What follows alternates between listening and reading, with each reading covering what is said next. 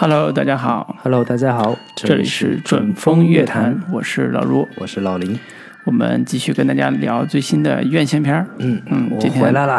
老林终于回来了啊！对，那个五一出去玩了一趟，哎呀，开心的要死。是是，也就没有赶上那个复联四的这个 节目。嗯嗯，我至今还没有看。对，上一期复联也被大家吐槽了很长时间，这个评论量非常的惊人。嗯，都是在骂我们。我不背锅啊。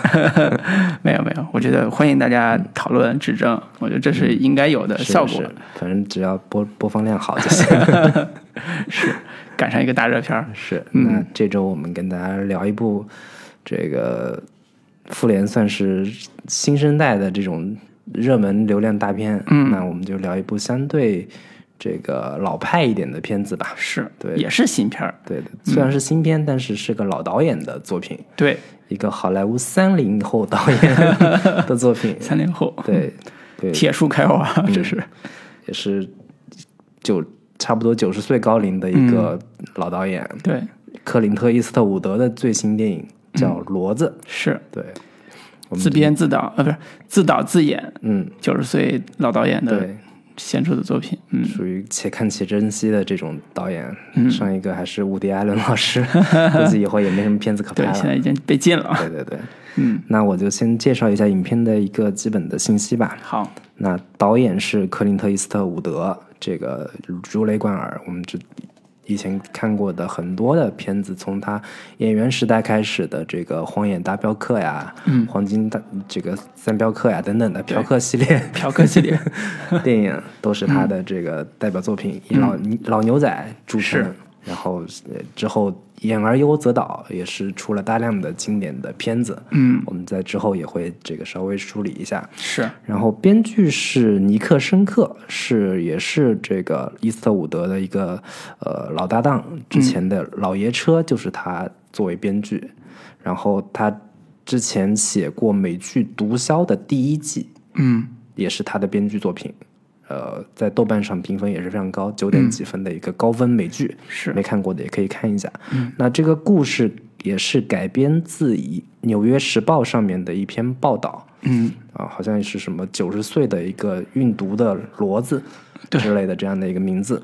对也是真人真事改编的。嗯，那主演的话，包括有克林特·伊斯特伍德，还有另一个主演叫布拉德利·库珀，嗯，也是之前奥斯卡上刚刚获得最佳影片提名的这个《一个明星的诞生》的一个导演是，作品，然后也是从演员转型做导演，有点这个伊斯特伍德接班人的这个、这个这个呃气息在啊。还有其他的演员，包括爱丽丝·伊斯特伍德，爱丽森·伊斯特伍德是这个克林特·伊斯特伍德的女儿，是然后其他演员还包括戴安·韦斯特，她是跟伍迪·艾伦呃有过比较多的合作。大概是这样的一些演员。嗯，那北美的上映时间是二零一八年的十二月十四号，影片的成本差不多是五千万美元，嗯，的成本。那北美的票房是已经过亿了，一点零三亿美元，票房成绩也还不错。是，嗯，那评分方面，豆瓣是八点一分的一个高分，嗯分这个评分还是比较高的，但是在 IMDB 上边是七点一分。嗯，那到底是七点一还是八点一？嗯，这两者这个分分数差差异还是比较大的。是，对，八点一已经算是非常优秀的作品了。对七点一就是刚刚及格以上，算是能看的一个片子。对，算是优呃中等吧，良好片子。嗯，那大概的影片信息就是这些。然后这片子的出品公司是华纳兄弟，也是之他之前这个长期的一个合作的这个影片公司。是，嗯，基本情况就是这样。嗯，那我跟老卢各自来打一个分数。好，嗯好，我先打那个，打六点五分。嗯啊、属于伊斯特伍德的晚期作品嘛。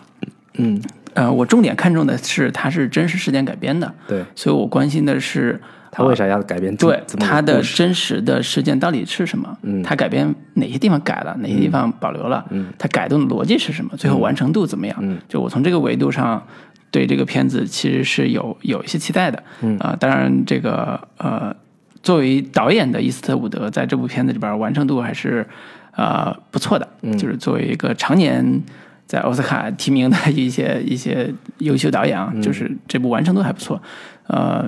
但是我对里边儿他对于这个主人公的塑造的编剧层面吧，这个主人公的塑造还是会觉得，嗯，过于保守了。作为这样一个呃作品来讲，反尤其反映社会问题的作品来讲，它过于保守了。所以这也是我看完之后稍微有点不满的地方。嗯嗯，所以这也是呃。我的基本的评价，嗯，那推荐人群更不用说了，伊斯特伍德的粉儿，其实在国内也是不少的，对，呃，早年我们看那个西部牛仔片儿，嗯，到后期我们看到很多所谓的社会问题片、犯罪片儿，包括前几年大火的《百万美元宝贝》，嗯，啊，类似这些老爷车，就是经常在影迷面、影迷这个也心中排行很很高的这种片子，嗯，其实都能反映出来。他的片子其实，在某种程度上就是品质的保障。嗯嗯，所以推荐这些喜欢看优质片的这种嗯影影迷们是去观看啊。但是我特别不期待那些觉得是个犯罪片的，或者是看一个刺激的犯罪故事的这样一个心态的观众去去抱着这个心态去看，嗯嗯，一定不会得到满足的。这完全没有枪战，也没有特别暴力的这个让你嗨的那个 那个。犯罪故事，是。他是一个啊八十多岁九将近九十岁的一个凄惨的老人，嗯，为生活所迫的故事，所以是这样一个呃劝告啊，这个希望男性观众保持理智，嗯，对吧？先看看简介，再再考虑要不要看。对女性观众不是很不是很推荐，因为这个里边他的整个直男审美还是挺强的，我觉得好多观众可能受不了，嗯。嗯，所以基本这就是就是这些，嗯，行。那我给这个片子打七分的一个分数。嗯，对我看这个片子的时候，当时一个一个很直观的一个感受就是，这好像是一部老年版的过春天的这样的一个故事。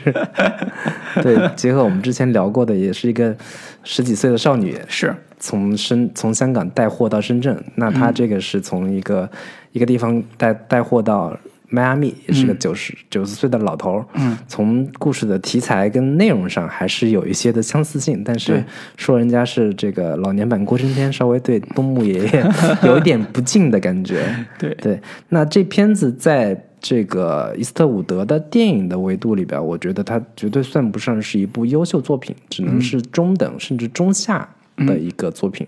但是作为一部电影来说，从叙事的流畅度上来说，以及给人的观感的愉悦性来说，我觉得这片子是能能及格的。嗯，甚至是这个，嗯，假如你是在周末一个无所事事的下午，实在找不到什么片子看的话，嗯，你看这么一部片子，你绝对不会觉得很失望。嗯，甚至会觉得比看一般的爆米花电影是要更有所收获的。是对。那可能问题就是，如果你看过很多伊斯特伍德的电影的话，对他的一贯的人物形象比较熟悉、比较了解的话，会觉得这片子里边所涉及的问题，包括这个伊斯特伍德这个人设形象跟以前是不是特别的相似。然后以及他这个营造的这种家庭关系、家庭矛盾、亲子关系，以及他跟妻子的这些关系等等这些方面，都会觉得让人似曾相识的一个感觉。嗯，对，这些都会让人让人觉得这个东木在拍这个片子里的时候，似乎没有什么太大的突破跟长进。嗯，这个是这个有点炒冷饭的这个嫌疑在，这个是他比较。大的一个问题吧，然后推荐的人群的话，我是觉得，呃，喜欢绿皮书这一类型的片子的观众，其实是可以看一下这个电影的，因为这两者之间存在比较大的一个相似性，都是这个有点公路片的这样的一个性质在，然后也是在这个公路上遇到了形形色色的不同的人。跟他们发生的故事，以及这个如何巧妙的解决这些事情，嗯，解决这些问题跟麻烦，这个套路其实是跟绿皮书有一些相似之处的，嗯，对我觉得可能现在很多的相对精英视角的影评人会比较不喜欢绿皮书这样的一一个类型的片子，会觉得太过于温情。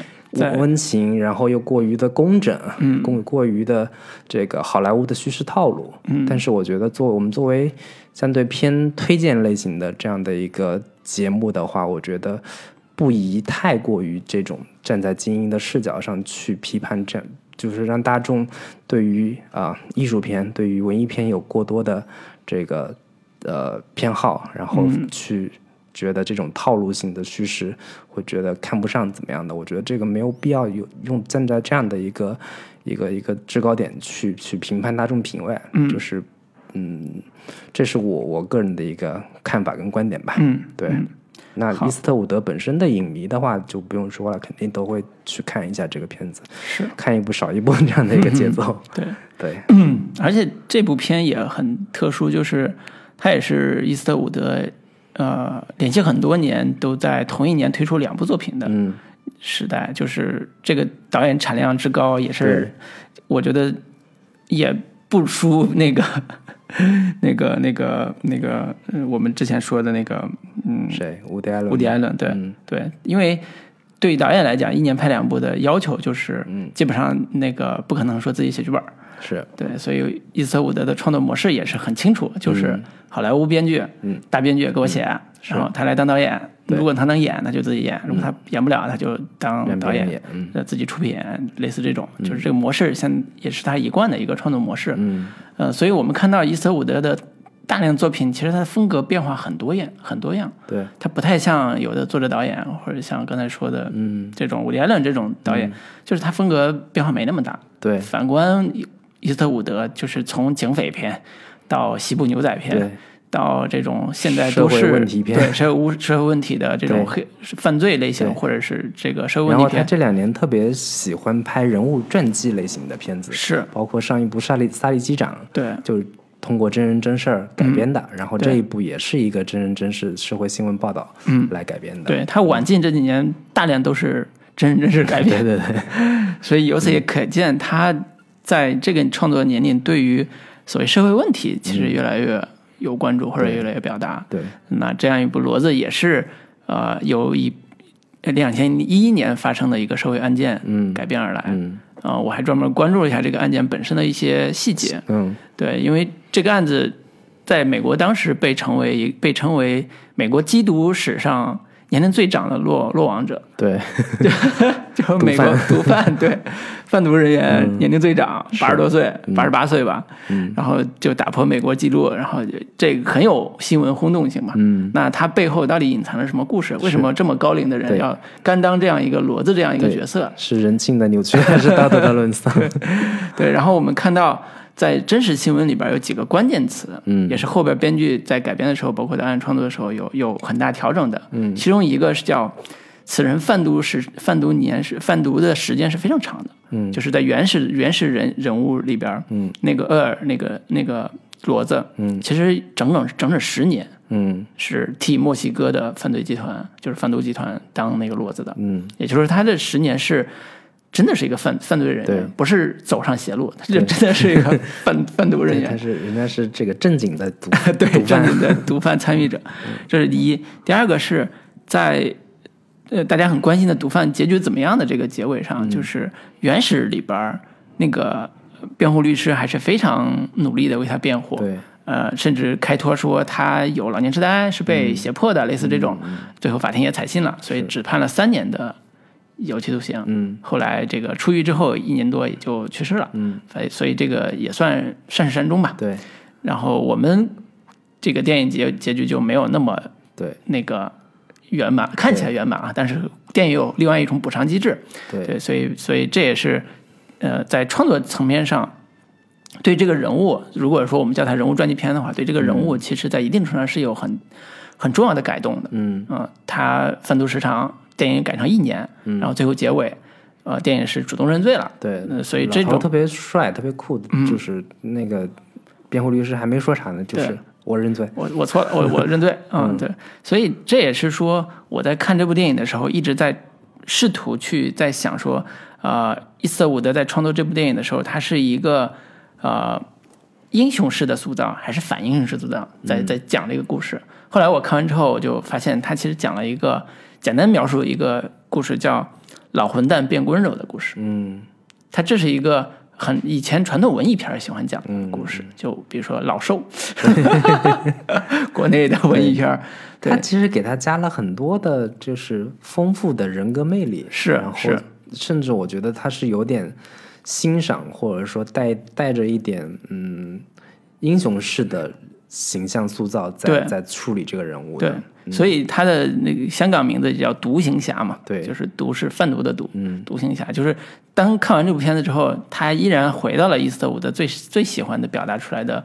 你说个人英雄主义也好，嗯。或者对英雄的颂歌也好，哪怕这是一个骡子，嗯。那个贩毒的一个老年人，八十八岁老年人，但是他有点英雄，嗯对，感觉的所以他这个结尾的处理也是说我认罪，你你你可以说他是对他自己罪行的一个清楚的忏悔或者是认知，但是另一方面可能也是一种说，甭跟我费那么多话，什么还辩护怎么怎么着的，为自己开脱，就是老子做的我就认，就是还有一点那种英雄那种豪气的那种那种那种气息在，对对，所以呃，为什么说这个例子是在原始新闻事件里边，也许这个老人就是一个大毒贩，嗯没有什么可值得同情的，也没有什么可可去赞美的。嗯但是在电影里边，其实他花了很多的桥段嗯和铺陈，去完成了一个老年英雄的所谓的为家人、嗯为自己的救赎。嗯，最后也最完成终的与回归家庭，对最终与家回归家庭的一个和解。是是是，所以这个是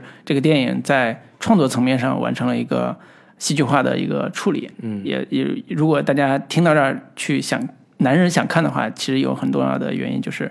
这是一个老男人的赞歌，哪怕他是一个老毒贩，是是一个老男人的赞歌，对，所以也值得男性在里边感受一下这个老英雄的气概。好，那我们还是分优缺点来聊一下这片子的一个优点部分，嗯，到底都有哪些？好，嗯，好，那、呃我先说一个这片子的一个优点部分吧。我觉得是整个的故事的一个呃叙事，我觉得是还是比较流畅的。嗯这是嗯这个东木导演本身作为一个老导演，嗯或者说好莱坞经典叙事套路的一个现在为数不多的一个、嗯呃坚守者。对，依然坚持经典套路的。他在叙事上，我觉得其实是做的还是相当不错的。嗯首先我是觉得他的叙事效率还是相当高的。嗯就是故事开场，我大概算了一下，第十五分钟他就已经踏上了他的贩毒之路。嗯，对，前面没有太多拖泥带水的这个交代，是，就是几场戏，先交代他最开始是一个种种花的一个老头儿，对，种花的老头之后，他是一个嗯特别保守的一个性格，他这个不接受新事物不不喜欢互联网，嗯，但是呢又是一个老嬉皮的那种感觉，对于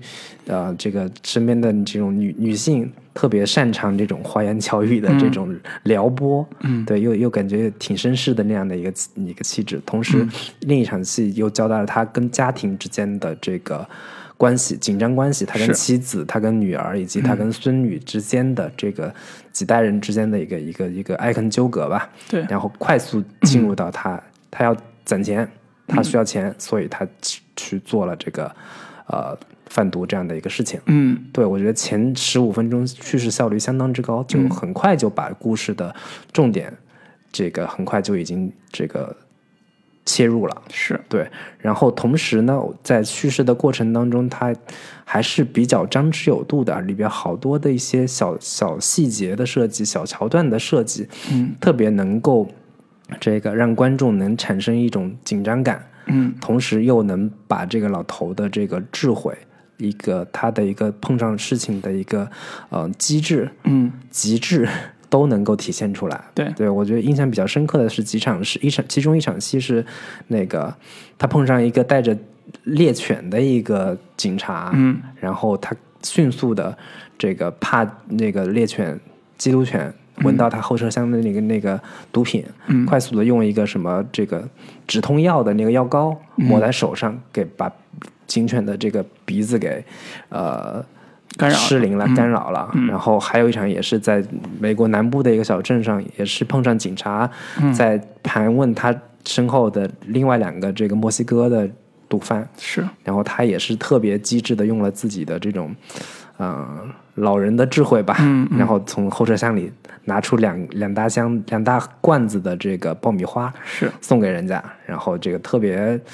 这个会来事儿嗯，特别会来事儿，特别轻松，特别这个游刃有余的就把这些事儿都给处理了。对，就是这些小趣味点、小小的情节点，就都是能给你增增加你观影的一个乐趣跟快感，以及影片流畅度的。对这个片子，我觉得整整体观看下来，它的观感、它的一个呃顺畅度都是非常呃令人愉悦的。嗯对对对，嗯我是在看的时候，我会呃对它的叙事的功能性的这种呃完备嗯。所折服。所谓功能性完备，就是我知道这个人物上来是一个不怎么讨喜的人设，嗯。这个不怎么讨喜，就是我看之前我就知道这是一个要去走向毒贩的一个、嗯。走向贩毒道路的一个一个人。一个老混蛋。一，个老混蛋，对，那他是什么样的老混蛋？他怎么走上贩毒贩毒道路的？以嗯及他这个人物的心理状态是怎么呈现的？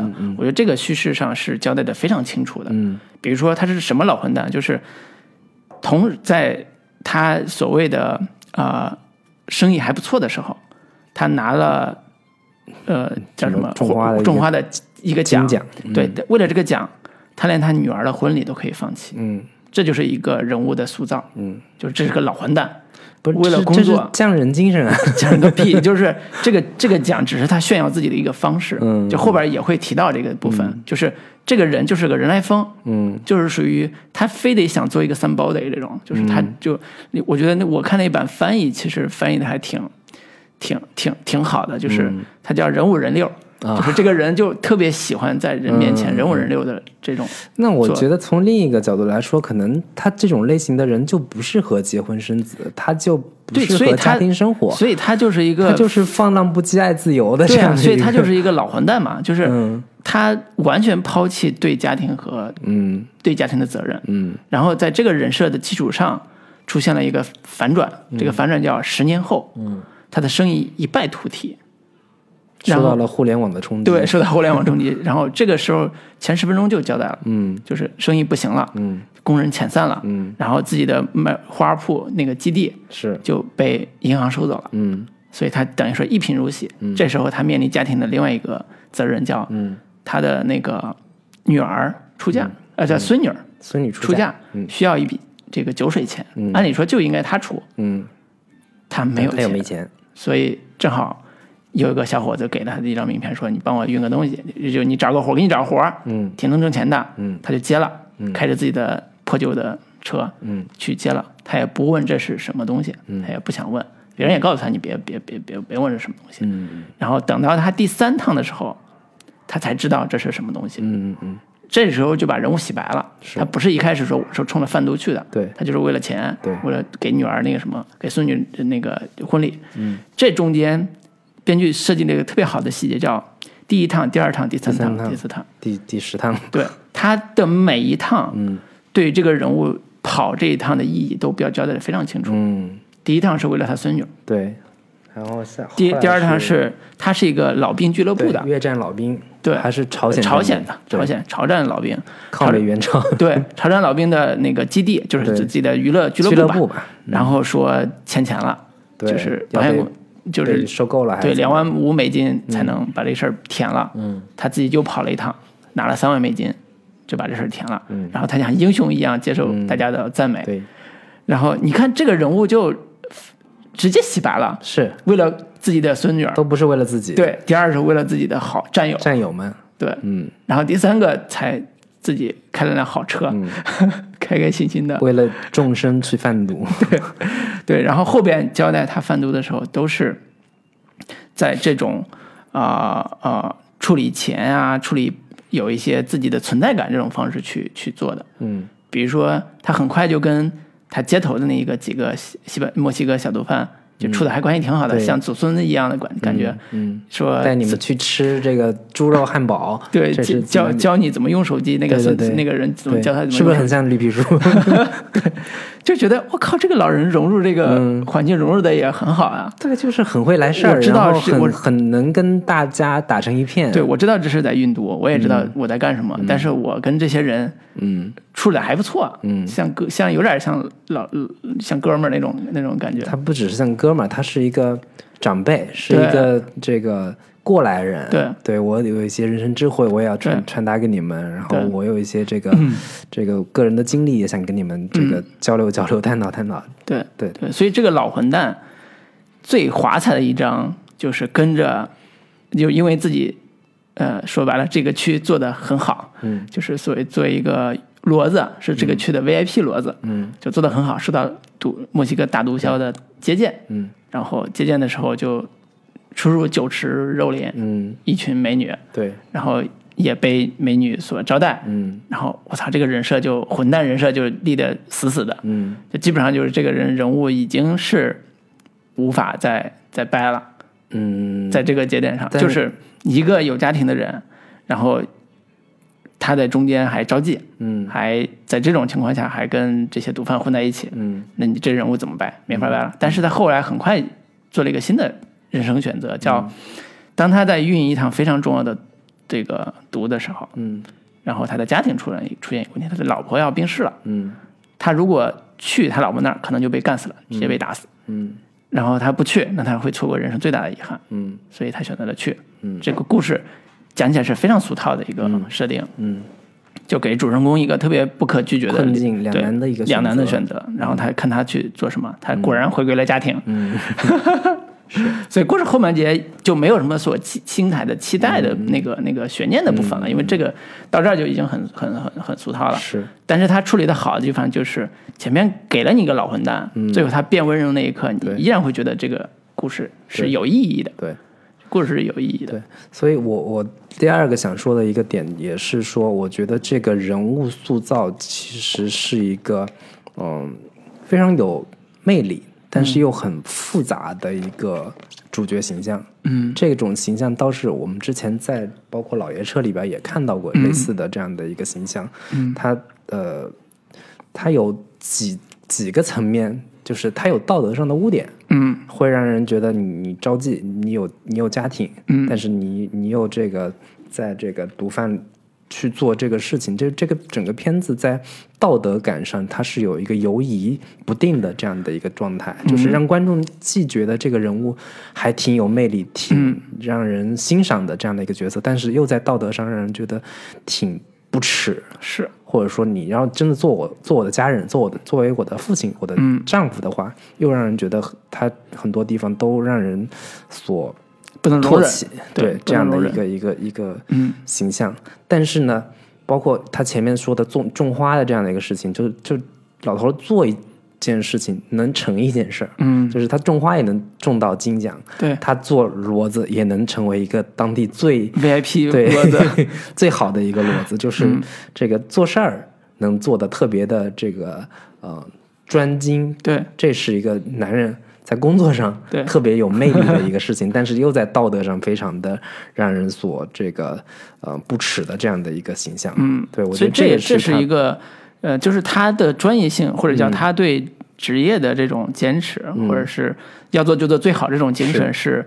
我觉得是伊瑟伍德在处理这种嗯。所谓的老混蛋这种人设上一个特别好的一对，个，或者说他这也是他所认为的，他们上一辈老一辈的人，嗯，他们的一种价值观。呃对价值观就是做事情一定要做到最好。对。就是玩儿也要玩的最嗨、对。最疯这样的一个一个情况。对。就是我我想起说，为什么国内会有一大批的伊斯特伍德的这样的一个粉丝嗯。的原因，嗯，我其实稍微想了一下，可能是因为我在我们国内的这个电影电视剧的荧屏上或者是大荧幕上，其实很少出现伊斯特伍德这种类型的呃这个父亲父权形象，会有一些缺失的这样的一个感觉。嗯，所以你说哪一类？就是他对他这一类，嗯就是像一个父辈一样，教你怎么样做一个男人，啊，教你怎么样成为一个真正的男人。嗯这种类型的形象，其实我觉得在国内荧幕上其实是比较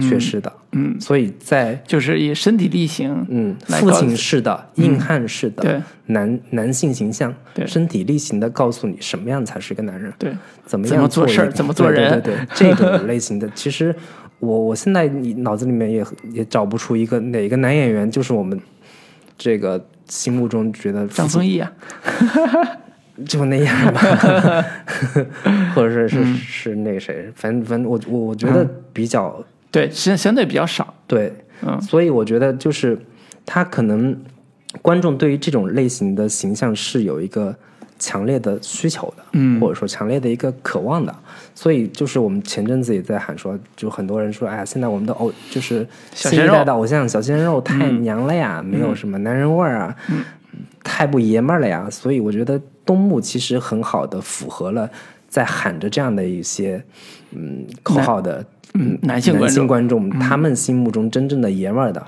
男人的形象，其实嗯是这个东木老爷子这样的一个形象，对，就算做坏事也要做的最好，，也是特别有魅力的。对。就算是个混蛋，他也他也是个有魅力的混蛋。对，所以就是，我就想起了前阵子这个特别火的一部片子《老炮儿》，嗯。他也是算是山寨版的老爷车的这样的一个 一个片子。它里边里边一六爷的这个形象，嗯。就有人曾经总结过说，六爷这个角色就是谁都得让着你，嗯谁都得惯着你，就是你是一个老混蛋，但是谁都还挺尊重你的，嗯挺崇拜你的。其实就是某一种翻版的这个东木老爷子的一个形象。嗯对，由冯小刚来演绎，嗯然后那么多人喜欢，是然后也是某一种保守主义价值观的一个在中国的某一种翻版的人物形象的一个塑造。对。对，我觉得这个也是一个挺有意思的一个事儿。嗯对，嗯，我对里边对于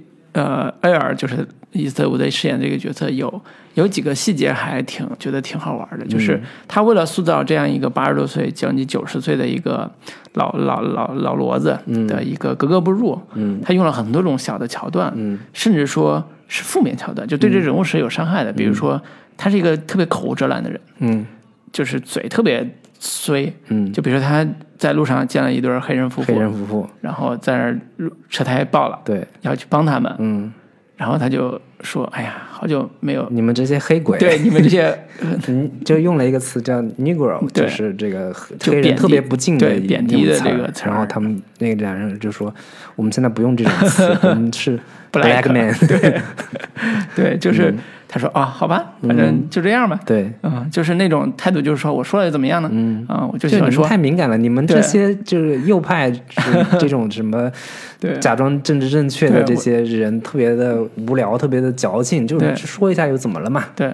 然后还有一个细节就是 LGBT 人群，嗯嗯，他们又碰碰上了一群这个机车拉拉，对，重而且都是拉拉群体，都是 T 型的。对，然后他就看他们说，孩子就是说。哥们儿那个 son，对，就是那个说的是男孩儿这种意思，嗯就是说嗯孩子们，你那个对小子，你那个应该是比如说某个某个东西嗯，零件坏了了，坏了啊，对对对，然后那人一抬就是说，还故意托了一下胸，嗯，哎，托了一下胸说你认错了吧？嗯然后说哦，不好意思，嗯说那个就是那个意思，就是我我我也无所谓，嗯错了就错了。是所以后来警那个警察跟他对对交流的时候就，就会提到一个点是，就觉得，呃，不是警察，是另外一个人，嗯就是就会觉得说，你是因为老了才这么说，还是你本来就是这么说话的？嗯嗯就是觉得你这么说话是很讨厌的。嗯你是因为老了才这么说，还是你他妈一一辈子这么说？嗯其实他，你可以这么说，他你可以说他是一辈子都这么说话的人，嗯。他从来都不会以一个所谓政治正确的思、嗯。思路去表达他自己，他就是一个这么坦诚的嗯把自己想法说出来的人。说白了就是我老子真性情，对，而且是遗留着上一代甚至上上一代的某一些对。痕迹的对人。对，就是哪怕我嘴上说的这些不敬的词，但是我不代表说我真的对你们有什么歧视，对我该帮你们还是帮你们，但是只不过我这个我说话就这样，嗯，对 有这样的一个感觉，对，所以这也是增加了人物的一个可以讲深度吧，就是嗯他不是一个与时俱进的人。对，啊、他是一个活在过去的人，嗯啊、甚至说我看到最后，我觉得对这个人人物其实点的很透了。这个剧对这个剧本对这个人物 点的是非常透的，就是经常是话都是直白说出来的。嗯。就就是他老婆评价他那个、那个意思，说你这个人就是永远在外边人五人六的，嗯。但是你你你对自己家人从来都是忽视的，嗯。然后你只有在那个世界里边，你才会觉得有有有快乐或者有存在感。然后他就说，因为我觉得养花这个事儿嗯。是很重要的，因为每朵花都不一样。嗯。然后他就是昙花一现，嗯我我能再跟他们在一起，嗯就觉得很很重要。嗯然后他老婆就说：“那我们不也是这样吗？我们也不是是是随着时间流逝的这种、这种状态吗？就是他幡然悔悟，在那个 那个老年阶段，是，幡然悔悟，哦，明白了人生的道理。就是家和万事兴。对对，所以其实到后剧本后半截的时候，对这个人物的点题点的是特别清楚。对，比较比较透，比较直白。对对，比较直白，就是有利有弊。利弊的地方就是说太直白了，这个人物的韵味没有了。嗯，呃，好的地方就是看不懂的，反正就是啊，这个是说的挺对的。受到了这个灵魂的洗礼。嗯嗯，对，所以我是觉得他这个人物好的地方也在这儿，就是嗯。一个老混蛋的温柔。他当他回归家庭，当他改变自己的时候，他总能打动一些嗯，柔软的心灵啊，觉得嗯，对，包括就你犯再是多错，有有一场戏，我觉得特别有意思，就是他去了那个毒贩的家里嘛，啊，然后跟那两两个妓女在这个床上对玩过之后，嗯，去另一个哥们儿跟他说，那个我觉得吧，你你好像不太适合这个对你换贩毒的行工作，换行吧你你转行吧。啊，对，那哥们儿就疯了，说 我操，我我我带着你，嗯，我带你去这个吃香喝辣的，我把你带到这个行里边，你竟然跟我说我不适合干这个，对，对，就这还这种就特别典型的体现他这种口无遮拦的嗯，这种性格吧。对对，所以这人物作为人物传记片的这个设计来讲，我觉得人物设计还是挺挺有挺花心思的，对对，而而且戏剧化处理的效果也是不错的。嗯嗯嗯行，优点部分你还有什么别的要补充吗？嗯，我觉得优点部分前面前半节呃或者叫呃前边对于呃刚才说的呃第一轮、第二轮、第三轮、第四轮这个细节的处理，让我其实还挺有启发的。对，就是其实我不知道那个他真实的原始报道里边，他在贩毒过程中是不是会遇到这些这个就是奇奇怪怪的这一些、一些紧张的这种时刻。嗯，但是我我估计啊，这种正常的这种运毒，其实就是一个老头在是车聊的在车上车上嗯开来，从这里开到那里，从那里开到这里，对也不会真的说遇到什么警察盘查。特别这种极端戏剧性的这样的一个情况，但是是。它这里边儿它其实给它增加了很多这种类似的这个呃紧张的、刺激的这样的一个、一个情况吧。对对。对，它其实基本上撑起了前半节很容易无聊的呃、嗯。桥段、呃、那个段落。是，那个段落在，因为它一没有强对抗，嗯。二也没有说特别嗨的那个那个重要的情节点，嗯，他完全靠呃男主呃推着人物往下走，嗯。或者叫剧情安排往下走，你就知道第一第一轮下边是第二轮，第二轮下面第三轮，那故事有什么可看的吗？对，但是它每一轮都会有一个小小。彩小小小段落，嗯。去一解决了这个在路上对。它会发生什么，对。然后他回来他要完成什么，比如说刚才说的，他给他孙女儿那个彩礼，对，他的那个那个所谓的老伙计们、嗯。那个俱乐部的钱，嗯他每个都有这种桥段去处理的时候，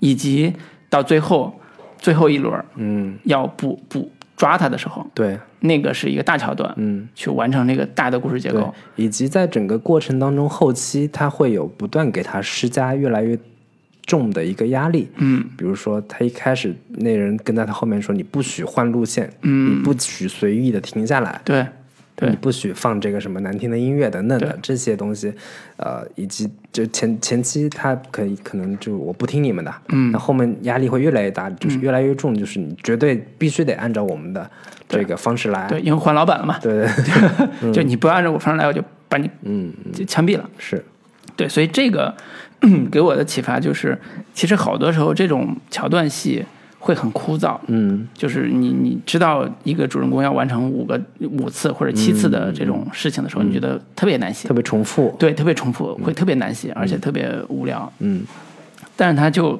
通过这种功能性和啊、桥段性的方式，嗯把人物的状态、人物的整个的这条大的嗯，逻辑线推得很清楚。是我觉得这个，嗯，好莱坞的这种叙事体系还是挺挺挺厉害的。嗯，就是老爷车的编剧嘛，毕竟也是 还是功力，就包括毒枭这样的一个，就是经典的美剧，对都是功力还是在的。对对，所以还是值得喜欢研究这种嗯、这种剧本套路剧本的啊，或者是喜欢、呃研究一点儿呃电影的这种听众，可以嗯琢磨琢磨。是，嗯，行，那优点部分我们就暂时聊到这里。好然后下一半部下下半部分我们可以这个说一下影片存在的一些问题，嗯以及我们各自比较喜欢的伊斯特伍德的这个几部片子，好可以拿出来讨论一下。好的，嗯，行，先休息一下。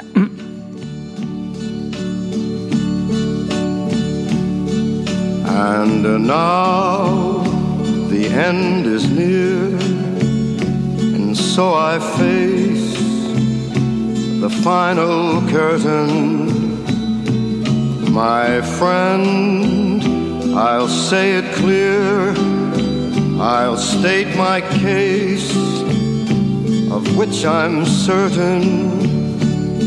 I've lived a life that's full. I traveled each and every highway and more, much more than this. I did it my way. Regrets, I've had a few, but then again, to mention. I did what I had to do, saw it through without exemption. I planned each charted course, each careful step along the byway and more, much more than this, I did it my way. 好的，我们继续回来。好，嗯，可以聊聊缺点了。是，而如你打的六点五分，嗯，估计是扣分的比较多。哎，嗯具体都有哪些呢？我觉得前半节我看都挺挺舒服的，嗯到啊、呃就是他老头儿决定在两难选择的时候，决定要回到家庭，或者叫他当他两难选择的时候，我就开始期待了，嗯。我就期待说，这毕竟是伊斯特伍德的电影，他一定可以做出一个很赏心悦目的结尾。嗯，这个结尾就像我当年看《百万百万美元宝贝儿》的那感觉一样，对，甚至像这个老爷车的结尾也是，因为老爷车我没看，我不知道后边结尾是什么。就是他给我的感觉是，伊斯特伍德处理这种片子一定是情理之之料，情理之外，意料之情叫情理之中，意料之对外。情理之中，意料之外的，就一定让你觉得我操，他是这么做了，但他给你一个不一样的结尾，但是他完全没有，很平淡的，最后就收尾了。是，因为如果放到三十年前，那可能会拍成一个一堆二十个毒贩子拿着枪过来找伊斯特伍德，嗯，然后伊斯特伍德要去医院，老子他妈跟你干翻匹马把你们全干对，干翻，然后老子 去医院陪他老婆你，想想，人家毕竟九十岁了，对，然后放就是说放到三十年前嘛，他一定是这种这种设定，然后放到十年前、十五年前，就是老爷车那个时代，或者是他也是百百万英镑对百万英镑这种的，他也有一个，就是我依然是个大混蛋，嗯就是老子他妈最后还是个大混蛋，嗯。但是我最后我要为家庭做点什么的时候，他还是会站出来做，因为相对来讲，现在遇到的困境并不是，呃，老爷子一个人的困境了，嗯。他变成了一个，如果他知道老爷子家在哪儿，那毒贩肯定会把老爷子的家人全都绑走了。嗯。就当然狗组呃狗血桥段你可以这么写，他但是实际危险是存在的，从逻辑从戏剧逻辑上是存在的。嗯那这种情境是一个危险情境，对于老头儿来讲是一个、又一次拯救家庭，或者又一次回到家庭一个很重要的契机。嗯。我觉得这个不是说一定要按这个方式去写，至少是在处理这个后半节，呃，老爷子做两难选择之后的这个桥段上，呃，我是不太喜欢现在这个这个这个结尾的，嗯嗯。我觉得过于温吞了，嗯，过于所谓的正能量了，对，就是老子老子他妈是个男人，温情和解的这个家庭宣传片的这对样的感对，觉，最后回归家庭还劝那个、那个警察，嗯，对吧？我们都要以家庭为重什么之类的，这不管你完全就跟在外面做了多牛逼的事儿，你还是得回到家庭。对，就跟那个马云说“九九六是你们的福报”这种感觉，对其实差不多。我觉得，哎呀，老子他妈难道不知道吗？难道不知道家庭很重要吗？老子在外边打打打拼，是啊，你在这个跟在毒贩家里跟妓女大战的时候，你都不想想你家人。对，对所以这也是我到后边觉得说啊、嗯，也许老爷子就是导演作为创作者，他更希望这样一个结尾收尾。对。啊、但是作为观众，我是不满足的。是。说，我觉得这个人设啊、就是最后收那一下是、是不是那么的顺服说服我的？对，结尾部分我也是比较的不满，嗯。就是包括他跟家人的这些所有的这些和解都显得太突兀了。嗯。就是怎么着，忽然他老婆在临死之前就放下一切，嗯，这个恩怨，和解了。对，说了一番感人肺腑的话，说什么我这辈子。你真是个混蛋，然嗯。后但、但我就是还是很深爱着你这个混蛋，，而且最后说那话也特别的直男向，就是你就是我的世界，是吧？当你好的时候，你就是怎么那么贱？呢？对。对，包括他家人也是很、很轻易的，就最后就因为你最后时刻回来看我妈了，嗯，我还是原谅了你，以后还邀请你参加这个感恩节派对什么之类的，就这还是太这个这个和解来的太容易了，对对，甚至说给这个老头儿在最后的一刻，也让他得到了人生的某一种圆满。嗯这个圆满叫他在监狱里边儿服刑的时候，其实也是在种那个兰花吧？对，种兰花。然后他在现实中因为自己的兰花厂被收了，嗯，所以丧失了这个种兰花的机会。在监狱里在监狱里边又找不回来了。对对对就是你在那儿没有人打扰，对吧？也没有人来抓你，是。也很开心的在那儿种种兰花。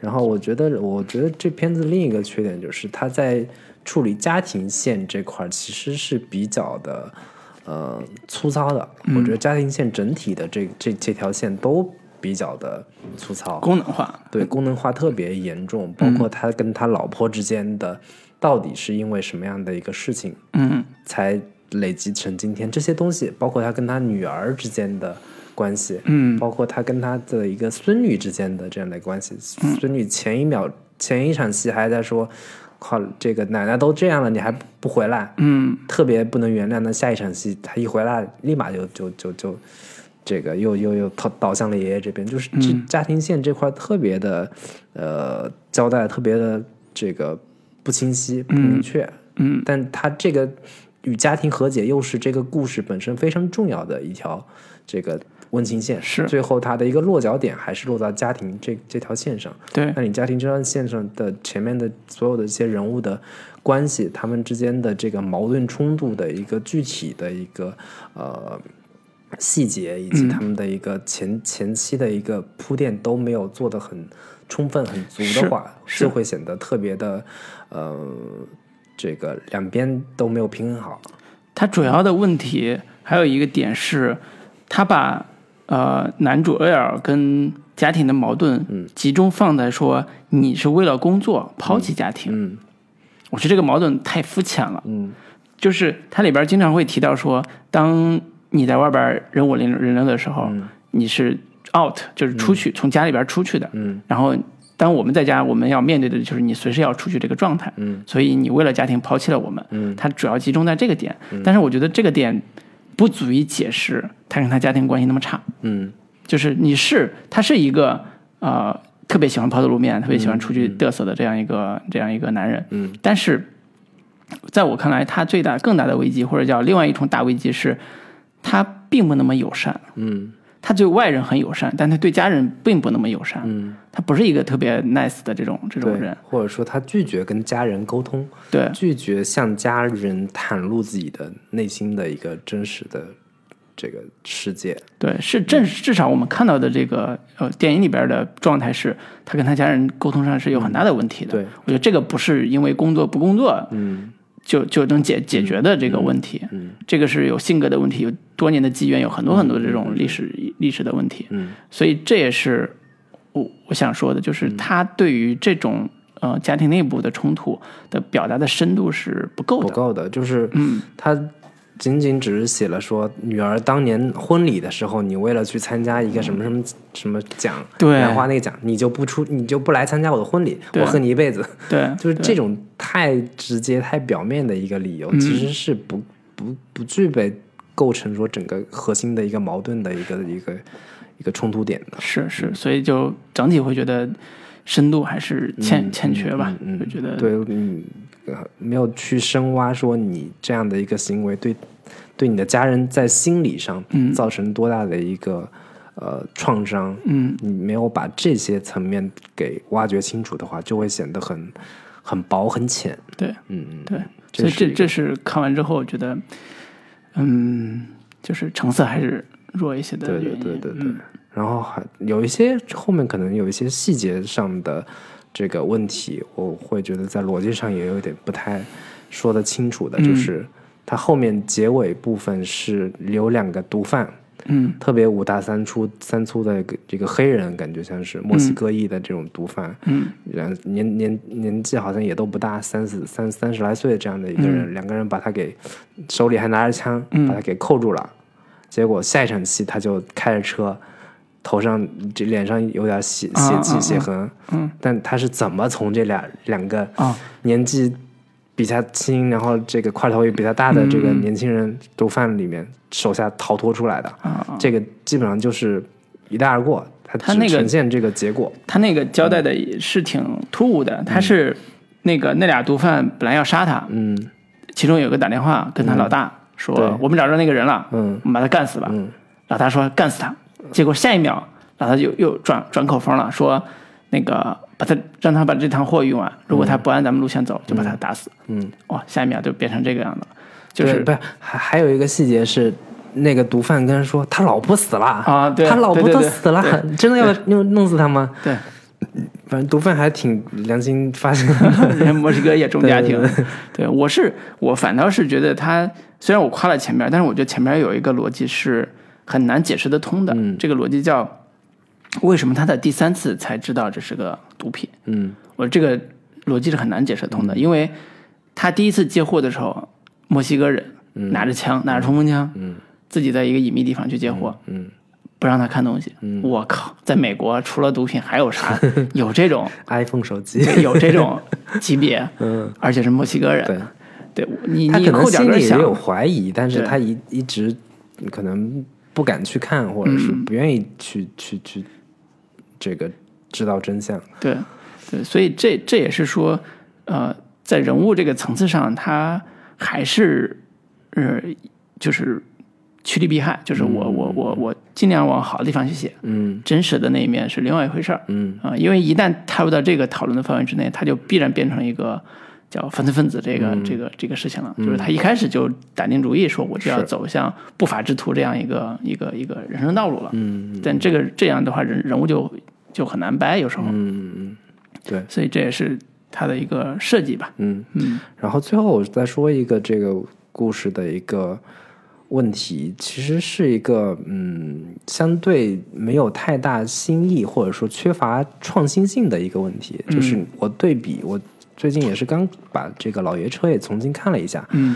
基本上这个骡子里边的人物设定跟老爷车几乎是一模一样的人物设计。嗯，功老爷车功能都一样对，功能几乎一样。嗯，然后老爷车里边是上来他老婆已经已经去世了，啊然后这留下的子女啊、孙子啊，都这个孙女儿都对都跟他关系特别糟、特别差。嗯然后呢，孙女也就成天想着说，你这老家里有有有一台老爷车，你要死万一你死了，是不是可以给我？嗯，你那沙发那个你过世了，是不是也可以给我？嗯，然后他也是说，这个跟这这部戏里边的这个人物形象非常相似，就是特别看不看不得年轻人成天抱着手机玩，嗯，也是一副这个他那个故事里边也是一个朝鲜回来的一个老兵的一个形象，嗯，然后呢跟子女关系也非常糟糕，然后老婆死了之后更加变本加厉的这种、这种情况。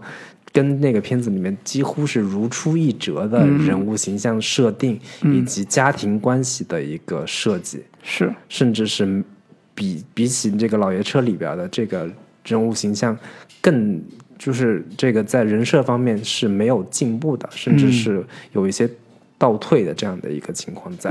对，所以呃感觉下来，一四五的晚年，至少晚十五年嗯。以来，近十五年以来，最喜欢表达的主题就是亲子嗯 冲突，或者叫一个不受子女喜欢的老年人，嗯，老年男人的对。一个形象。但但但是依旧，但是人又特别有魅力。对，就是我经历过这个战争，嗯，然后我对于什么就是呃所谓美国南方男性的这种尊崇的价值观，我特别会修机车，嗯。我特别会就就是那动手些爷们儿的这些事、事情对。都特别会，对。然后这个对于某一些呃这个呃开一些。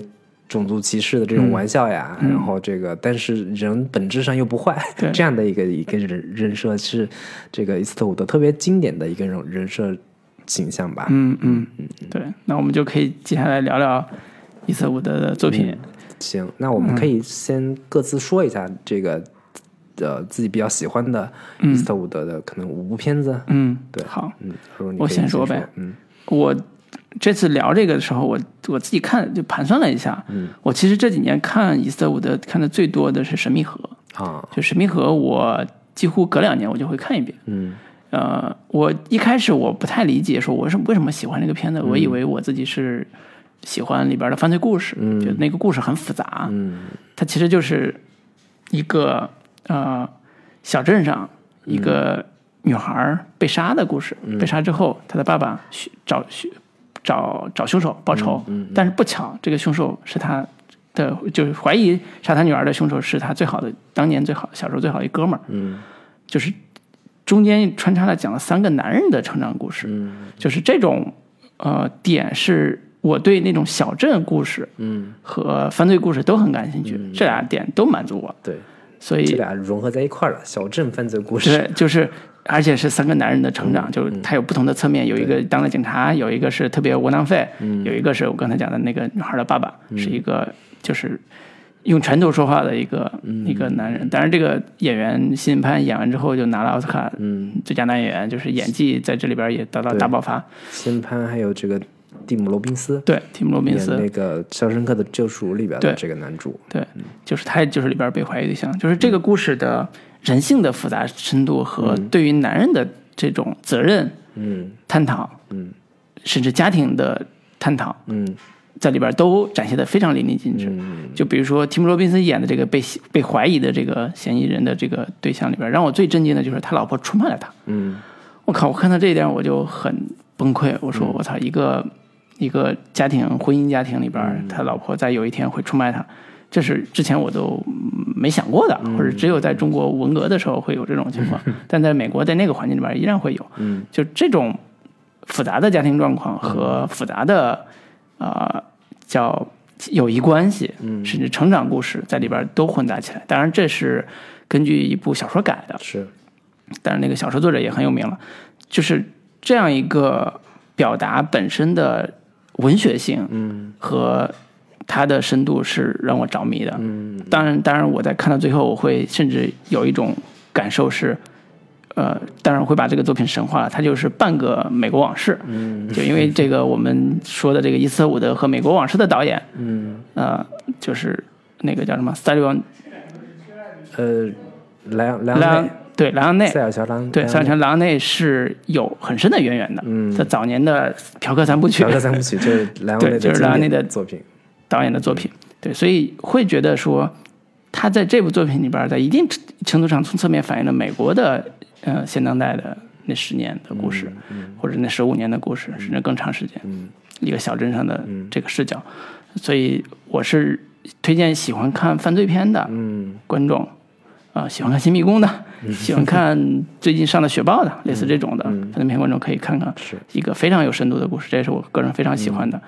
同时呢，呃呃，第二部就是我刚才说的《百万宝贝》，《百万美元宝贝》是对体育制片的一个反动。对，对，就是他这那他比那片子据说是这个在拳击圈里边特别著名的一个片子，嗯，对，好多拳馆里边都贴着《外面宝贝》的海对报。对，因为它是一个表面上是一个体育励志片，对，特别励志对，真的，你看到前面就觉得我操，好励志，嗯，好刺激就应该燃烧一回，是吧？对，就是，对，就是他讲了一个，就是一个餐厅馆打工的一个小女孩儿，我想起了这个《百元之恋》。对，百元之恋也是嘛，是就是一个 loser，嗯，他非常想打拳，对，那个找到那个老爷子，老爷子说我不教女孩儿，嗯他就用自己的毅力嗯，让这个老爷子折服了，对老爷子说好吧，那你得听我的，是，好，师徒就开始他踏上新的征程，连赢十场，我靠，嗨翻了。对，就想起我们之前看过的很多拳击类型的，片子，洛奇，洛奇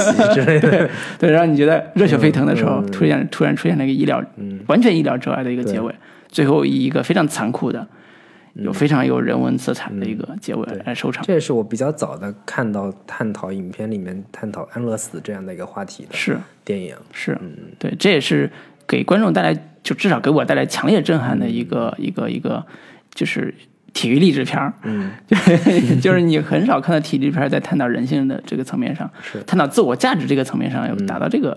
这个深度上，这也是美国精神的一种一部分，就是我绚烂过，我来过，我绚烂花般灿烂。对，然后走了，对，所以这也是我个人从个人口味上比较喜欢的啊、我先说两部吧，然后你可以推荐两个。那我先说一下这个《老爷车》是我呃东部电影里边最喜欢的电影，嗯也是我呃应该是几年前看的，然后最近也重新拿出来看了一下。嗯这应该是这个东木这几年他的这个人物人设形象最呃经典的其中之一吧。嗯然，后就塑造他晚对晚年的，这个形象。骡子里面的这个 这个形象特别的这个有意思。然后嗯它有比较好玩的一个点，就是说，呃，这片子里面所展现的是一个，嗯，我很我很少在美国电影里面看到华裔这个。华裔的这个华人形象，嗯它里面所呈所展现的那个华华人家庭是一个苗族的家庭，哦，这这就特别有意思。这那里边是华人的黑帮小孩儿，嗯，这个有有一个小孩特别的懦弱，然后成天被在美国被各种这个那就是当地的那些这个可能是黑人呀，可能是嗯是墨西哥的这种欺负，然后他的表哥呢也是华人黑帮那个混混里边的一个，嗯。然后就让他去加入到他们的这个黑帮团体里面去，嗯，这个这样就我们就可以罩着你，嗯，可以保护你，但是呢，你来了之后呢，你得跟我们一块儿干一些纳投名状之类的这样的一个事情。说隔壁那个老头家里有一辆老爷车，嗯，咱去把它给偷过来吧，嗯，结果呢，就因为这个事情，他跟这个老头结识了，嗯。然后这个老头也是慢慢的进入到他的那个家庭里面去，嗯。第一次来到他那个那个美国苗族家庭的这这这个这个家庭里边去，然后就是老头本身是一个特别种族主义者的这样的一个一个一个形象，刚死了老婆，然后看到那些这个亚洲人就觉得这帮老鼠，这帮这个。蟑螂之类的，就特别这种呃老白人的这种这种这个种族种族主义者的这样的一个一个一个态度嘛，然后慢慢跟那个小孩发展出了特别深厚的友谊。嗯然后当那个小孩开始被这黑帮那帮人这个欺负的时候，甚至是有生命危险的时候，老头挺挺身而出，嗯，拿出了当年打打打越战、打朝鲜战争的时候的那那那那个那个骨气，嗯。就真的是我能看到他早年在拍这个。大镖客系列，美国黑这个美国武武侠片的这种侠义精神、侠义气质，在这个片子里面有一个淋漓尽致的一个体现，就是当代版的美国侠客、美国精神，在这个片子里面有一个非常强烈的一个呃精神气质的一个一个凸显。嗯对，这片子还挺挺感人，挺挺打动我的吧。至少我我在这个被这个片子里面所呈现出来的所谓的呃如何成为一个勇有勇气的男人、这样的一个主题上，我觉得还是挺能打动我的。他、他不矫情，他一定会列入是男人就对。必看的一百部里他。不矫情，他不、不打鸡血，他不贴胸毛，他对。他是一个真正的是一个从骨子里面所这个展现出来的这种阳刚之气的这样的一个、一个片子，对，还是挺挺让我有所触动的。嗯，那另一部片子呢，跟这片子有一个比较大的反差，就是这个呃《廊桥遗梦》。啊，对，这是这个伊斯特伍德为数不多的一个自己导演的一个爱情言情片儿。对爱情电影，这是你很难想象拍了、当了一辈子老牛仔，嗯，这个侠侠客侠骨柔情的这样的一个一个一个老导演，拍这么一部特别感人至深的讲婚外恋的这么一个故事。对，而且是史上最经典的婚外恋对电影。对你你我们盘点这个婚外恋电影的话，这片子是绕不过去的。是，对，然后里边是我是在看这个呃岩井俊二，他有一个电影节目，他让每一个明星在列举自己的印象最深刻的这个爱情片的段落。嗯，岩井俊二自己举的这个片子就是这个《廊桥遗梦》。嗯，他最后一幕是呃特别经典的一幕，嗯就是那个梅里尔斯特里普跟这个伊斯特伍德俩人，这个已经是算是捅破这层窗户纸了。嗯然后伊斯特伍德就说你，我在这个小镇上再待一一周，你要是愿意跟我走，你就来找我。嗯然后有一天，那个伊嗯斯特里普跟她老公一块儿坐着一辆车，嗯。然后开在街上，就看到前面那个伊斯特伍德从一个地方出来，嗯。坐上了自己车，开在前面，她老公的车也跟在她后面，然后她老公在旁边一直这个聒噪的讲了一堆话，她其实，在心里不停的在纠结，前面是红灯，嗯。她就等着那个红灯这个亮这个结束之前，她那个手一直按在那个车把手上。随，时可以走。随时就打算走了，然后他的那个视线一直在看着前面的车的这个背影，然后最后忽然红灯变绿了，前面车开走了，她老公的车也开走了，就是在那个瞬间，是人她人生中最煎熬的，然后开门与不开门之间就是一个两两重世界、两重生活的这样的一个抉择，是。就是这样的一个经典场面，是我一直留在我记忆中的一个 就是爱情画面。人生总有逃离的那一刻。对对对对对但是这一刻犹豫了一下，就再也就再也没有没有机会了机会了。对对，哎呀，这个出轨都是这样的。就真的是，而且我觉得他的视听语言上真的是做的非常非常不错。嗯就是如果是一个平庸的导演，嗯，他可能会用很多心理独白啊，嗯嗯就是说在那一刻我怎么怎么心里怎么怎么想，嗯就可能开一开了这车门，我的人生就怎么怎么样了。对，就如果你用这样的一些拙劣的手段的去表现的话，就 low 了嘛。对他就不是一个电影的一个表现手法了。那他这手搭在那个门把上，他是给了一个特写，嗯，他把这种内心的纠结，在一个动作上，在一个画面嗯。上，特别淋漓尽致的就呈现出来了。是，嗯，是。是，所以值得我们男人看一下，好玩 玩味一下。对，然后我下来想推荐的是啊，我我伊斯特伍德为数不多的战争片，嗯。嗯，父辈的旗帜。是。当然同期两千零六年的片子了，同期还有一部叫《硫磺岛的来信》，来，对。呃，就是呃日文日文就是手指嘛，对，对这个为什么推荐这个是我看战争片其实是有偏好的，就是我喜欢，当然比较喜欢反战的，所以对纯粹塑造战争英雄的片子其实是有是有排斥的。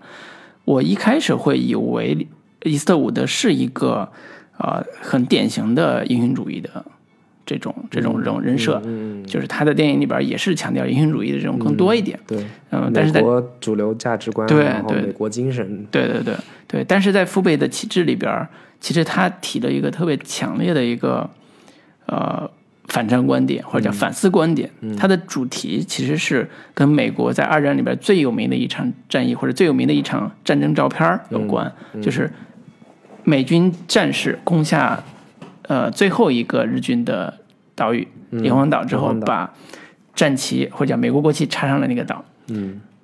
这张照片就成为一个美国二战史上应该说最有名的一张关于反映美军战争的一个、一张照片了，就是英雄主义的一张照片。那这些插上国旗的这些士兵们，就是七八个人，嗯就被当英雄对待了。嗯回到国内之后，就开始做宣讲啊，就跟我们的英模报告团是一样的，英雄报告团是一样的。是，这个时候出现了一些不和谐的声音，嗯这其中有几个母亲，就是啊、呃就是属于美军儿子，就是他自己的儿子是当当当兵的，然后见到这些英模报告团的时候，就问了一句说：“你们是不是在说谎？你们身边的那个人，其中有一个是我儿子，对不对？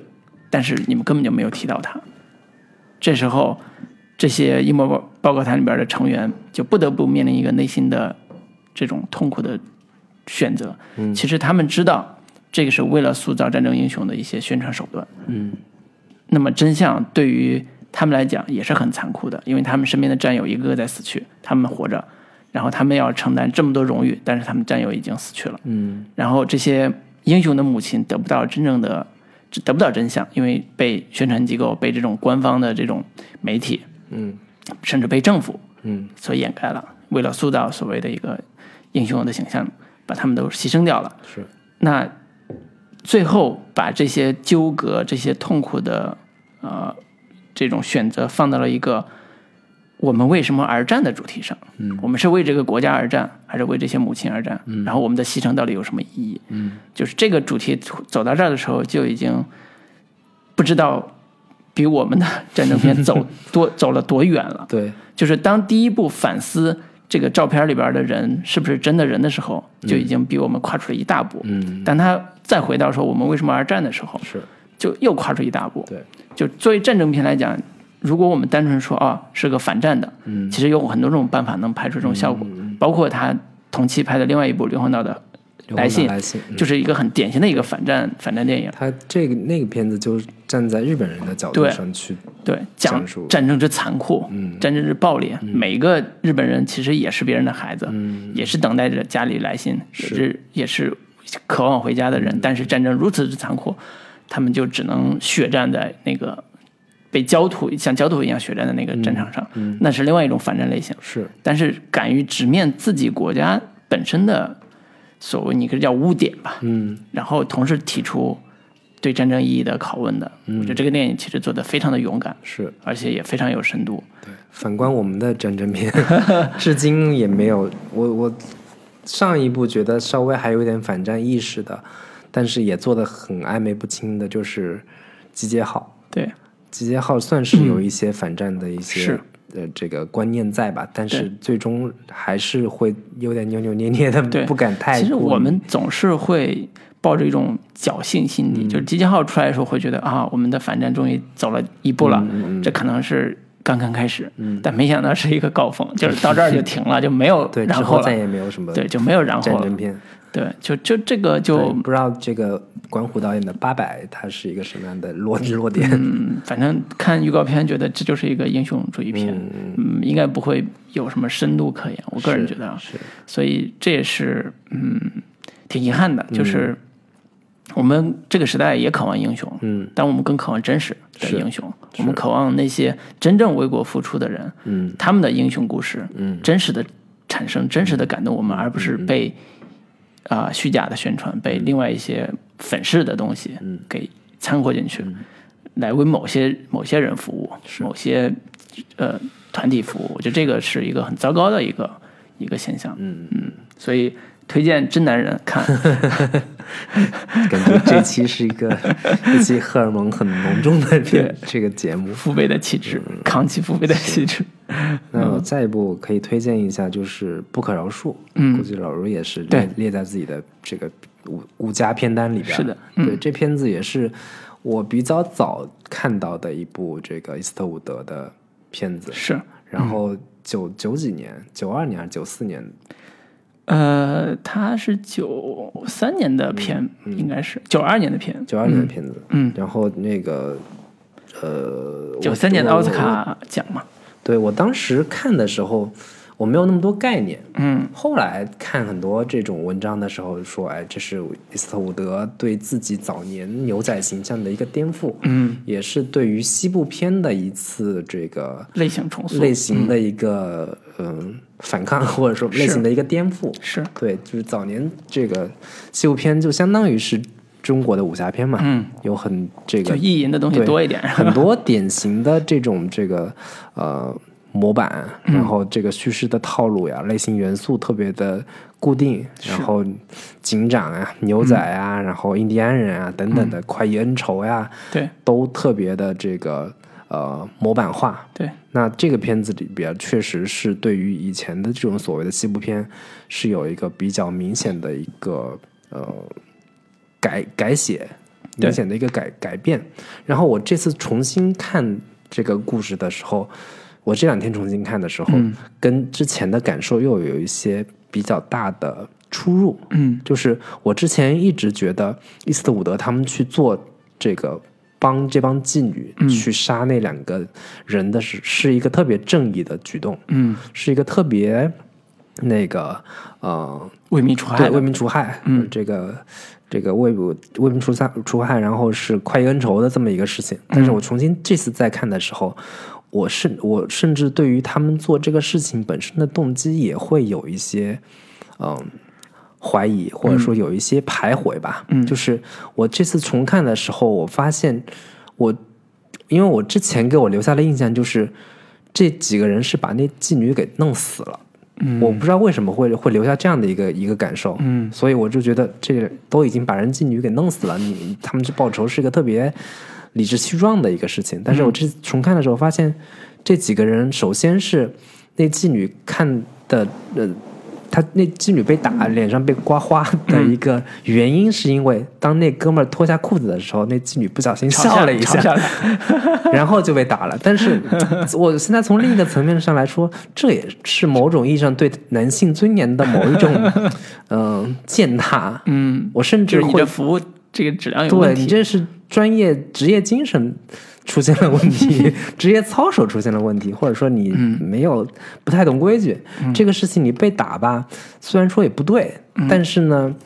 你本身也也是有错在先，我会现在越来越越多的从某种 龌龊中男男性的一个一个角度去考量这个问题，然后以及其实你也他也没弄死你，嗯，然后你找了几个人就要把他给搞杀了死，把他给杀了。对这个事情的动机上来说，我现在可能越来越不能接受，或者说我更加能 get 到伊斯特伍德当年拍这个片子的一个嗯、呃在道德上的一个复杂性。嗯就是在讲述所谓的西部这个故事里边，这种所谓的快意恩仇，其实是夹杂了很多对于暴力的滥用，是或者说对于很多道德价值观的某一些嗯混乱的模糊地带。嗯。在里边的，是。就是他其实也是在反反思说，所谓当年的那种西部故事，其实没有那么的非黑即白，嗯。包括在嗯、呃就是当以暴制暴的时候，没有哪一个人是无辜的。嗯。对，包括里边，我现在在看到的时候，其实嗯去那个妓院里边有俩人，嗯，有一个人是动动粗了，那另一个人其实是一直在这个想办法试图去弥补那两个妓女所受到的伤害的，但是这个人是最早被杀掉的。对。对，这这种，我这次重新看，我会更多的关注到这些细节。我当年看的时候，其实没有没有太注意到这样的一些一些话问题。对。对我，所以我这次重看这个不可饶恕的时候，这感触还挺挺复杂的。对，我看的时候，因为里边的演员有几个是我特别喜欢的，就伊斯特伍德就不说了，嗯。摩根弗里曼，嗯，我特别喜欢。对，然后还有一个大家可能不是很熟的，叫基因哈克曼的，嗯就这个男演员是特别演技派的嗯，一个演员，对。推荐大家看他的片儿，包括什么《法国贩毒网》啊，对，包括我自己特别喜欢他跟威尔史密斯演过一个娱乐商业片儿，叫那个嗯呃《全民公敌》啊。国家公敌，国家公敌，对，就是对，国家公敌，对，嗯。就是特别好看，就是他演技也特别好，嗯。嗯、但是不是呃不是特别有名，在在很多人心里然后演技派都是我操一票演技派，嗯。但是我最开始看的时候让我吃惊的是，他对于老牛仔的这种调侃，嗯，对，那个是我我我印象也是很深刻，就是。那个伊斯特伍德第一次出场的场景，就是在一个猪圈里面 拖着几只猪，然后在里边打滚。对，就是要要抓猪，然后整个人破败不堪，对对对，然后等他为了这个赏金要出山的时候，自己拿着枪开始练的时候，发现这个人老态龙钟已经不行了，对，就是根本就没有能力去完成这样一个任务。说白了，嗯。但是他为了钱，嗯。他还得走上这一条这条路。嗯。就是其实，在这种窘境之中，其实都在消解英雄。嗯。就是你是为了钱去的，你是说啊，人家来求助，嗯。被妓女们被花了眼，但是人家也是悬赏，嗯。你为了挣这个钱，嗯。就是一个皮太龙中的老人。嗯。十几年前你是挺牛逼的，嗯。但是现在已然不行了。嗯。你知道自己能力不行，你还要干这个事儿，嗯。就是属于为了最后一丝尊严，嗯嗯。然后最为了家庭，你去做这个男人应该做的事情，嗯。但是获得的其实也并不是英雄的待遇。那这样一个其实是有悲怆感的这样一个 老牛仔的形象，在这个电影里边其实是做的非常的反传统的，嗯，做的非常的或者叫真实吧。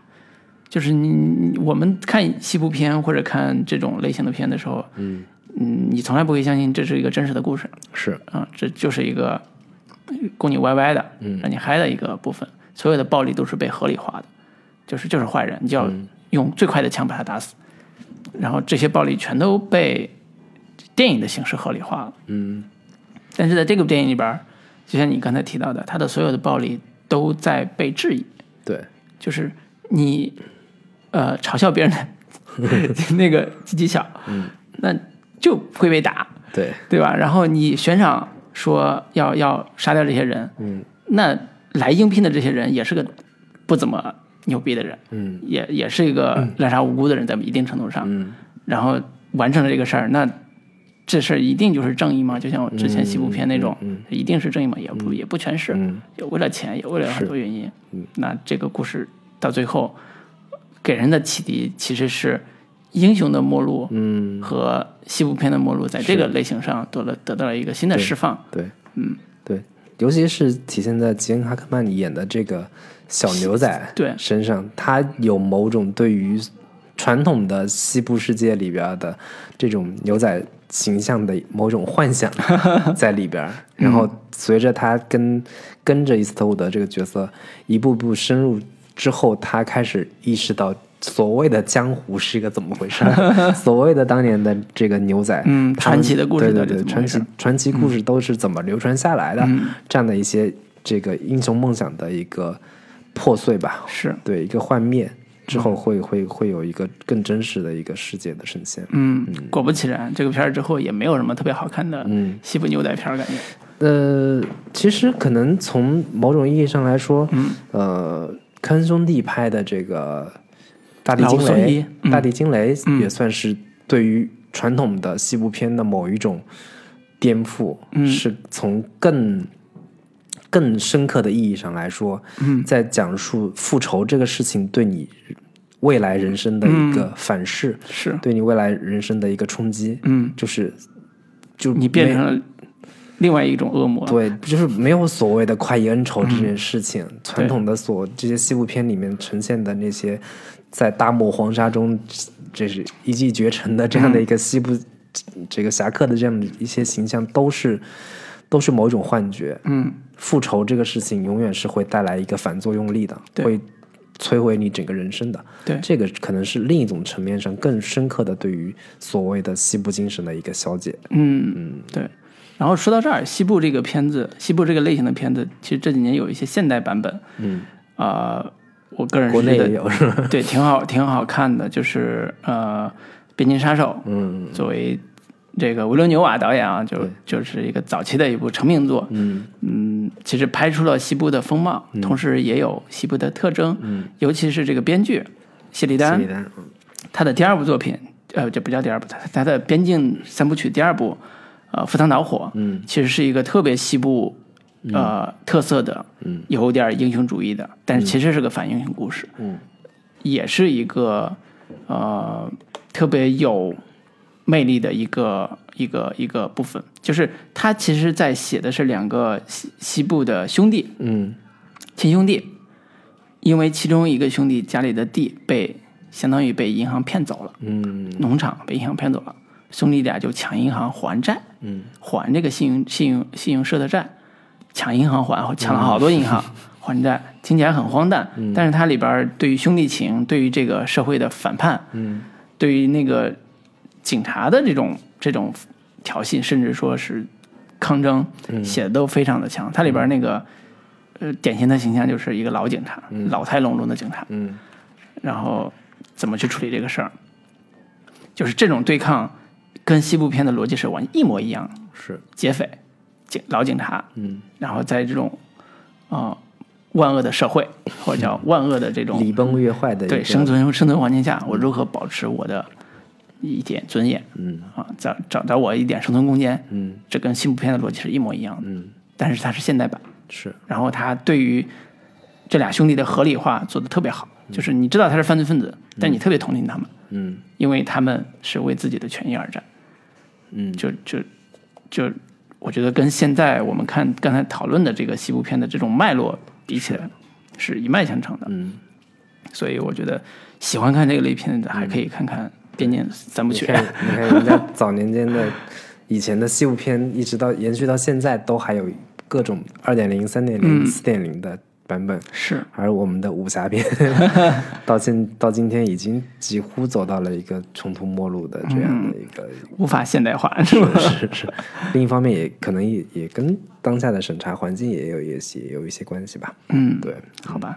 那这个接下来接下来还你还有这个我觉得接下来肯定得必须聊聊伊斯特伍德的经典的这个通通信粉三部曲这种啊，这种这种，对，但这个故事这这个可能不是太好聊。嗯，那个对我觉得可以简单梁内的说一下通信混这个西部片，对。这个对，因为他是伊斯特伍德的最典型的一个形象，或者最典型的代表作。嗯早期的时候，他也是从呃《黄昏三镖客》那个黄金三《镖客》这个前后开始，嗯这三部奠定了他作为呃西部牛仔或者对叫硬汉型的嗯这种英雄，嗯，被大家甚至被全球所所认知的。对，包括这个伊伊斯特伍德在法国也是非常有知名度的，法国嗯观众也非常喜欢伊斯特伍德，包括他的那个这个镖客三三部曲是，都是这个他还去戛纳当过戛纳评委会的主席，主席，对，所以还是他他的片子也是在戛纳屡屡获奖，嗯，对，可见法国人民对他的一个喜爱。是，甚至说《荒野荒野大镖客》的电子游戏 PS 版或者叫呃主机版。呃，NFC 版那个，NFC 也有，对吧？最早红白机上面嘛，对，然后最近今年出了二，嗯，然后被电子玩家已经吹上天了都，对 对对，一直没有还没有玩，你可以你可以去买过来试一试。可以试试。对，里边就是模仿一个那个牛仔怎么钓鱼、怎么骑马、怎么打仗这种这种特别日常的这种生活，做的很精细，就已经各种吹上天。对，对，所以由此可见，这个呃西部类型的呃这个主题，在现在观众里边，其实作为一个类型，它还是有一定的魅力的。嗯，所以回过头来看《荒野荒野三部曲》或者叫《嫖客三部曲》的时候，你除了会觉得这是一个特别残暴的世界，暴力所有的暴力都很很狂野，嗯。然后很很无意义，嗯。但是也会被里边有一些很好玩的元素打动。嗯。不就包括音乐啊，嗯，包括镜头组接方式啊，是。甚至里边有一些主线情节也是。也还挺好玩的。我是在上研究生课的时候，是大概把这个三镖客的系列都看了一下，嗯。可能到现在印象已经不是那么的鲜明了，嗯。但是对于里面很多的一个镜头调度，嗯，这样的一些视听语言的手法，我还是留下了比较深刻的印象的。嗯我记得教科书级别的嗯。荒野大镖客》里面有一场开头的那个戏，嗯。几个人在一个这个荒野的一个小车站嗯。里边，嗯，三个人坐坐在那儿，然后一句话也没有，然后每个人都不同的这个心态，然后也不知道你到底是谁，是。然后那个也不知是敌是友，然后这个周旁边就不停的有一只苍蝇在，嗯，在这个其中一个角色身边飞来飞去，飞来飞嗯。去，然后这个不断的水滴的声音啊，然后整个周围环焦灼感。对。落日黄沙这样的一个、一个一个氛围，其实是那个场景是给我留下了非常深刻的一个印象。嗯，后来昆汀的很多片子都是在模仿这种剑拔弩张的一个气氛，对，对，就是莱昂内在营造这种氛围感的这这一方面，确实是一个非常牛逼的一个大师。嗯嗯。对，所以这也是传世经典，嗯，那个嫖客三部曲，对，就是如果能在大荧幕上，包括这次我北京电影节，我不知道有没有这个、嗯。这个大镖客三部曲的一个一个重映大荧幕版本，如果有的话，就是特别值得去电影院。嗯对，现在网上已经有四 K 版的高清的这种片子，嗯，可以在家好好欣赏一下。应该是看的非常爽。对，大家可以对比一下我们的传统武侠片跟这种西部片，两者之间嗯对存在哪些这个说到，精神内核上的对，说到这儿，其实《荒野大镖客》就是作为三部曲的第一部，其实翻拍的是黑泽明的嗯那部《用心捧》，嗯。而且是盗版的，嗯。后来被侵权，还被告了，还被赔了钱。是。对，但是你可以对比看，嗯，那是日本的武侠片，日本剑戟片。对剑戟片，然后改成西部牛仔对。枪战片，嗯。完全毫无违和，对。